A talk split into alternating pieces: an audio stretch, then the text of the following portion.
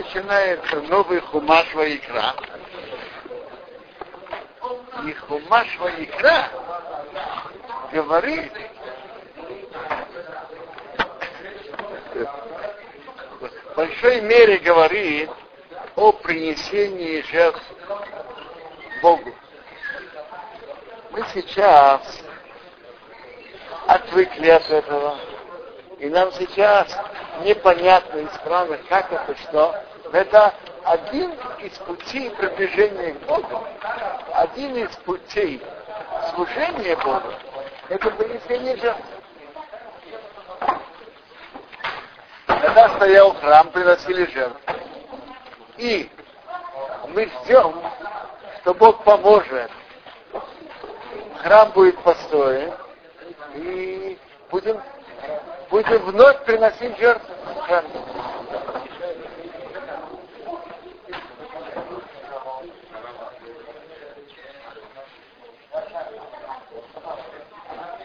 Смысл принесения жертв есть несколько.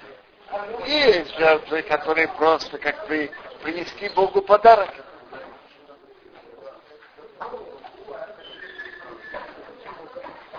При... Есть разные жертвы. Вообще-то основные три жертвы, э, три типа жертв. Это Оля, Хатат и Швамин. Три основных типа жертв. Жертва Ола это подарок Богу, и это возносится.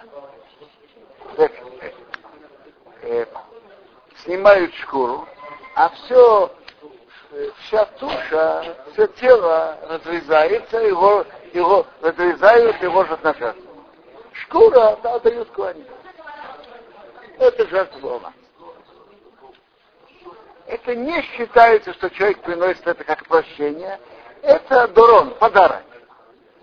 Но бывает, но приводится, что это прощает на асей, на вейт, на асей, на то, что человек должен был делать и не делал. Сейчас Бога. Допустим, человек должен был делать, должен был одевать филин и поленился и не одевал. То, что человек должен был делать. Или рав, а не так расы. И рав запрет, который привязан к тому, что надо делать. Э, это не, не обязанность. Но когда человек чем-то провинился, и он хочет возобновить приятные, хорошие отношения, приносит подарок. Он приносит подарок Богу, быть желанным Богу, как, как раньше. Это жертва. Есть жертва хата. Хата, если человек нечаянно нарушил запрет Торы, то есть такие нарушения, за которые он приносит жертву хата. Смотрите, я специально выразился, есть три типа, потому что есть еще жертва Ашам. Но опять-таки она по типу близка жертве хата. Но есть такие нарушения, за которые приносят хата. А есть такие нарушения, за которые Ашам. По типу они близки один к другому. Это я имел в виду. Вообще-то, если делить по названию жертв животных, то есть пять названий. Есть Ола, есть Хатаат, есть Ашам, есть Тода, есть Шхамим. Но я упомянул как типы. Типы основные это первый Ола, второй Хата и Ашам, который, который того же тип, близкий, близок к этому, приносит на нарушение. На что человек приносит жертву хата? Если человек нарушил нечаянно, бешугдик, забыв что-то, что если бы он нарушил сознательно, он бы должен был, он бы, ему полагалось бы наказание карет, что душа его отрезается от связи с Богом. За что полагается карет? Так Мишна в Криту говорит всего 36 нарушений. 36. Теперь я могу упомянуть те, которые нам более всего актуальны. Э, работа в шаббат, работа в Йом-Кипур, э, еда или питье в Йом-Кипур, э, есть хлеб, хлеб или то же самое макароны в Песах. Э, тарат Мишпаха, нарушение запрета не да. Это те нарушения, за которые полагается каре. И если человек нарушил это по ошибке, он приносит жертву хатат. Что по ошибке? По ошибке значит так. Человек знал, что он делает, но он забыл, что сегодня шаббат. Или он забыл, что в шаббат нельзя шить. Допустим. Другие работы он знал. А что нельзя в шаббат шить, он не знал. Забыл. То же самое насчет Песаха. Или человек забыл, или не знал, никогда не изучал, что в Песах нельзя есть квасное, нельзя есть хлеб. Или он не знал, что сегодня Песах. Можно спросить, а в чем же его вина?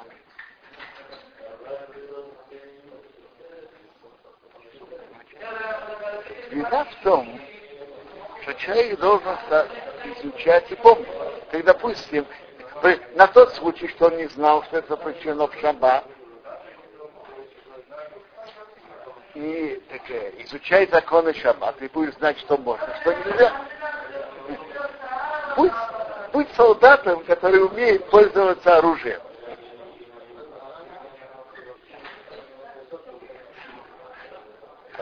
Когда говорят, если и забыл, повторяй, что Э, я вам скажу, это тоже плохо, потому что человек должен помнить всю неделю у евреев крутится вокруг шаббата. Первые три дня после шаббата, вторые три дня перед шаббатом. То есть это нечаянное нарушение. И он приносил жертву хатат, коз, овечку или козочку. Для прощения. Интересно, а почему он приносит самку? Не самца. Может быть, потому что а, а кто должен это есть? Может быть, это проявление, э, что человек что-то нарушает, это проявление определенной слабости. Поэтому он приносит самку. Но нас слабость не продумана. Человек должен принести для, для искупления овечку или косточку. Э, в эту категорию входит также, если человек вообще вырос среди, в нееврейской среде и вообще никогда не знал, что это, что есть шаббат в мире, что есть, что есть Песа. Тогда все субботы, когда будет построен храм, он должен будет принести один, один хатат. То есть один хатат на каждое нарушение. Один хатат на субботу, один хатат за хвостной Песах. Что? Если он вообще не знал о субботе, то, то один за все субботы. Потому что это ошибка. Но если, вот как, как Александр говорит, что человек просто забыл, что это суббота, так на эту субботу, что он забыл, это, э, это одну жертву, на другую субботу другую и так далее. Теперь, а если ошибка на действие, он знал, что есть шаббат, но не знал, какое действие, то там за то, что он варил это, одну овечку, за то, что он э, пахал вторую и так далее. Главное, чтобы животных хватило. У нас был такой случай, один человек э, русскоязычный соблюдает шаббат, все, и он встал утром, побежал в синагогу, и забыл, что шаббат начал тфилин надевать среди это, это не нарушение. Мы так и не одеваем. Это может быть мукс. Но нарушение субботы это он, он уже делал, уже Нарушение, нарушение может быть перенесение мусора.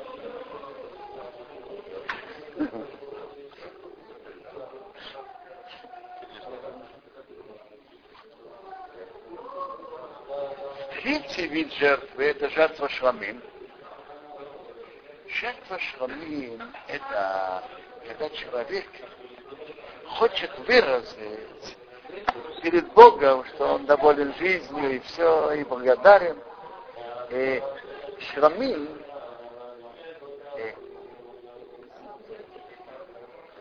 не гожет жиры, гожет на а часть дают для куаним, а основное, оставшееся мясо, подавляющее большинство мяса, ест сам хозяин. И зовет друзей. Это вы знаете, что, же, что жертва шламим, и все жертвы имеют ограниченное время еды. Жертва шламим имеет наибольшее, из наибольших, наибольшее время можно ее есть. Знаете, сколько это наибольшее? Два дня и ночь между ними. То есть, если человек зарезал шламим сегодня в четверг, допустим, в полдень, в 12 часов дня, он имеет право есть эту ночь, этот день, ночь, и завтра до захода солнца. Теперь, это жертва шламим, а есть жертва туда. Жертва туда, это та же шламим, но это если человек выражает Богу благодарность. Например, он был в опасности. Он был болен и выздоровел. Он был в тюрьме и, слава Богу, вышел. Прошел, море был в опасности, прошел пустыню был в опасности и вышел из опасности. Он приносит жертву туда. Это тот же шламин, но с некоторыми двумя изменениями закона. Что? Вот это Талмуд говорит, арбаа сехим Четверо должны благодарить. Теперь вопрос, в какой мере это обязательно? Это Талмуд в наход. Четыре, которые выздоровели, был болен и выздоровел, был в тюрьме и вышел.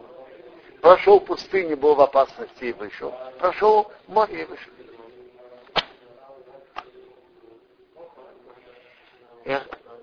Это три основных жертвы от животных. Хотел бы вернуться к первой теме, к принесению жертвы Аллаха. Жертва Аллаха – это добровольная жертва. И этот человек приносит подарок. Это интересная вещь. Написано у жертвы и у жертвы. Тора пишет три кусочка Аллаха. Кусочек, когда он приносит бычка, когда он приносит барашка или кослика, и потом, когда он приносит птицу, птицу голубя. Написано рех нихех, приятный запах перед Богом. И написано трижды. Первый раз, когда он приносит быка, второй раз, когда приносит барана или козла, и третий раз, когда приносит голубку. Между прочим, что вообще значит рех нихех, приятный запах? Который имеет в виду эстетический приятный запах.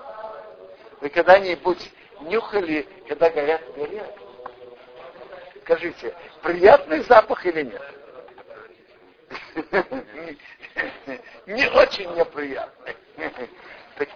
Э, что же значит приятный запах перед Богом?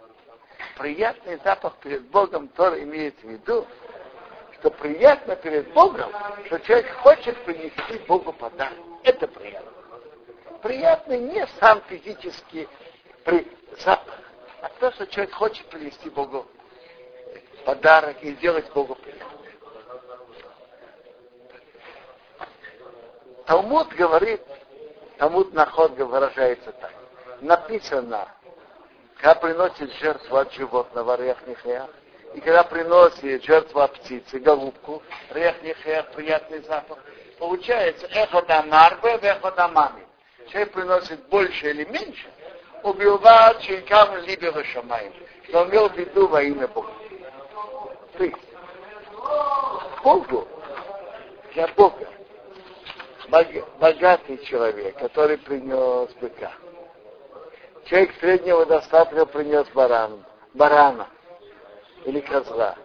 И бедный человек, кто приносит голубку, это не оценивается ни шкалим, ни, ни даварами. Это оценивается сердцем. Когда человек делает то, что он может, это приятно Богу. И это в равной мере приятно. В равной мере. Нет никакой разницы. Человек, который может принести больше и приносит больше, кто может меньше и приносит, и приносит меньше. Когда человек делает то, что может, эхо дамарбе, эхо дамами. Человек делает больше или меньше, это равно приятно перед Богом. В равной мере. То же самое, то же самое человек, который, скажем, дает, дает для бедных. У кого есть возможность, дает больше, у другого меньше возможность, дает меньше. У Бога это в равной мере принимается и приятно перед Богом. И то, что этот сделал больше, этот меньше. Перед Богом рассчитываете не количеством нулей, а возможностями и сердцем, насколько человек сделал. Это я говорю насчет, скажем, помогать бедным, помогать Торе. Другую вещь, что человек должен стараться делать по своим возможностям. Папа Заханараваха мне рассказывал, что он как-то был в Америке вместе с Рамоше Файнштейном. И там было какое-то торжественный обед для важной религиозной организации, которая в Израиле. Папа Захалар мне предсказал то, что сказал Рабмейши Файнштейн. Он сказал так. Смотрите, говорит, уважаемые гости, возможности каждого знают только двое. Это знает Бог, и каждый из вас знает про себя свои возможности. Я могу вам только зачитать смешну. Это есть такая мечта. Ошер, э, онищей бикорм ошер Бедный, который принес жертву как богатый, выполнил свою обязанность. Ошер шей бикорм богатый, который принес жертву как бедный, лоется, не выполнил свою обязанность.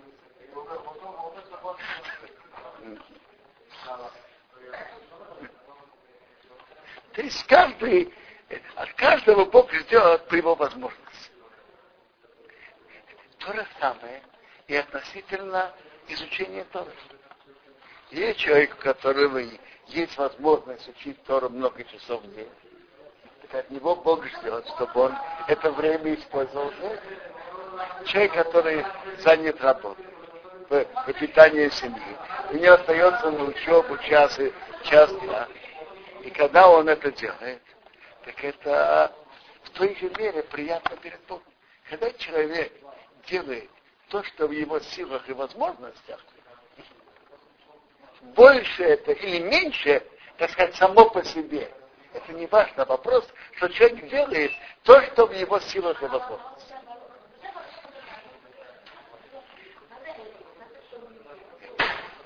Я видел, по-моему, Рахай Макадош объясняет вот эту гемору, что написано рех нехер, приятный запах, кто приносит, э, приносит, скажем, быка или, или барана козла. И тоже рех нехер написано, кто приносит голубя. И Мишна говорит, что это в равной мере написано тут приятный запах, и тут это в равной мере приятно Богу. Рахаим Акадош говорит так. Откуда это Мишна учит? Это очень просто. Можно было написать только у голубя, что это рехнихая, приятный запах. И вы бы сказали так. Приносит голуби приятный запах перед Богом. Тем более, и тем более, кто приносит, кто приносит животное, скажем, барану или тем более быка, что это намного-намного дороже. Зачем писать о обоих? Тора не пишет лишних слов. Он говорит, Тора написала и тут, и тут подчеркнуть тебе, чтобы ты знал. Не думай, что тот, кто приносит барана или быка, он больше делает приятное Богу, чем тот, кто приносит Богу. Перед Богом это они равны. Это не, это не чем более. Это в, совершенно в равной мере. Когда человек делает то, что в его силах и возможностях, так это одинаково приятно Богу. Главное, чтобы человек использовал свои силы, как я привел слова Радмича Фанчина Заханали Браха что человек делает по своим силам, старается еще больше, это замечательно. Кто имеет больше возможностей, их не использует, это может быть относительно э, помочь бедным, это может быть относительно учебы, это может быть относительно самых разных вопросов. Бог ожидает от человека, он использовал свои силы, делать добрые дела.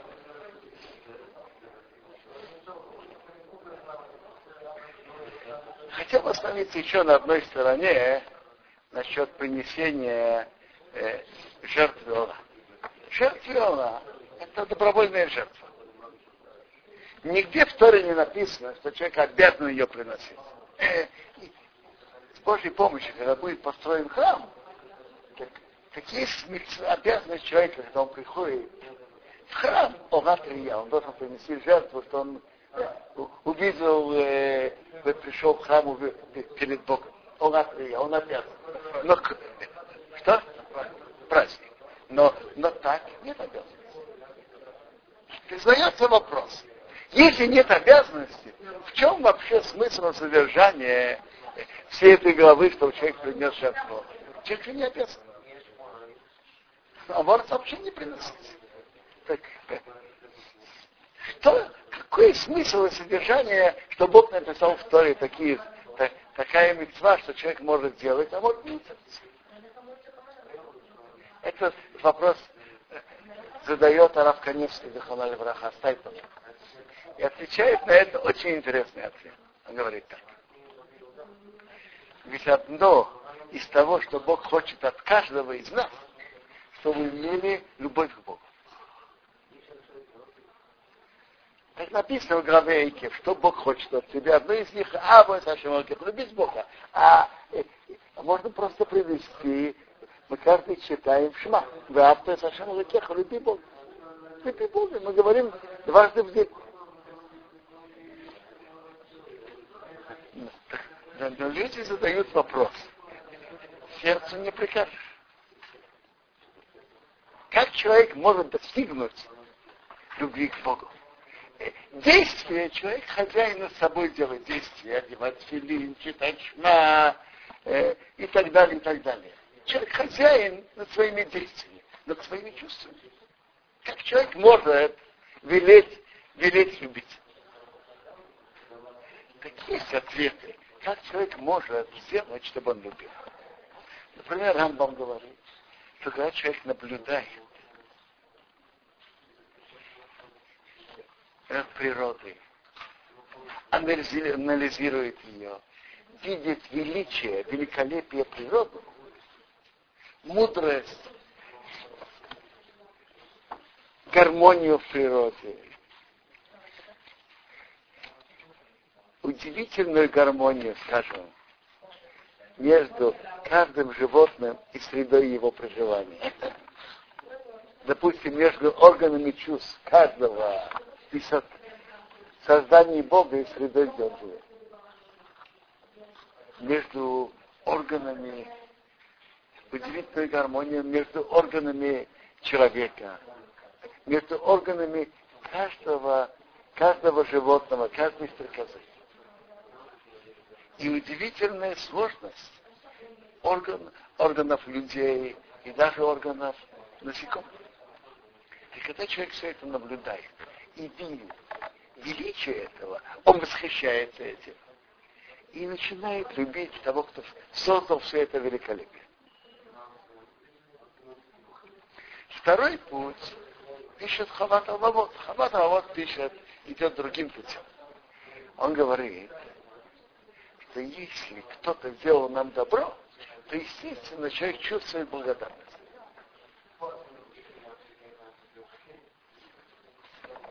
если человек начинает думать, любой из нас, который сидит здесь, что, слава Богу, глаза видят, ноги ходят, уши слышат и так далее. И мы имеем какую-то одежду, чтобы одеть. И мы имеем что-то есть и пить. Э, э, минимум э, то, что необходимо есть. И человек размышляет над этим, чувствует благодарность к тому, что сделал нам все это, иметь благодарность. Он пишет так. А почему мы так и об этом это не ощущаем по сердцу? Это очень просто. Мы настолько к этому привыкли, что мы ощущаем, а как может быть иначе? Э, ведь это же... Ведь мы, не, ведь мы не обязаны, чтобы было то-то и то-то и то-то. Понимаете? Человек думает, что ему обязаны что-то. Потому что все время у него было, значит, так обязательно должно быть. Он говорит, на это хорошее сравнение. Представим себе, кто-то крутился на улице, сирота. И какая-то семья его подобрала и стала заботиться о нем. И в той семье есть дети, которые там родились. Кто будет чувствовать, кто чувствует больше благодарности к, к отцу семьи? Сын или приемыш? Кто чувствует больше благодарности? Э? Приемыш. Почему? Потому что э, он видел положение, когда у него не было, кто ему помогал, и сейчас у него все в порядке. А сын привык с самого начала, что все ему дают. Когда он еще даже не размышлял и не ощущал и ничего. Э, человек просто не ощущает это. Если бы мы это ощущали, то мы бы ощущали это совсем по-другому.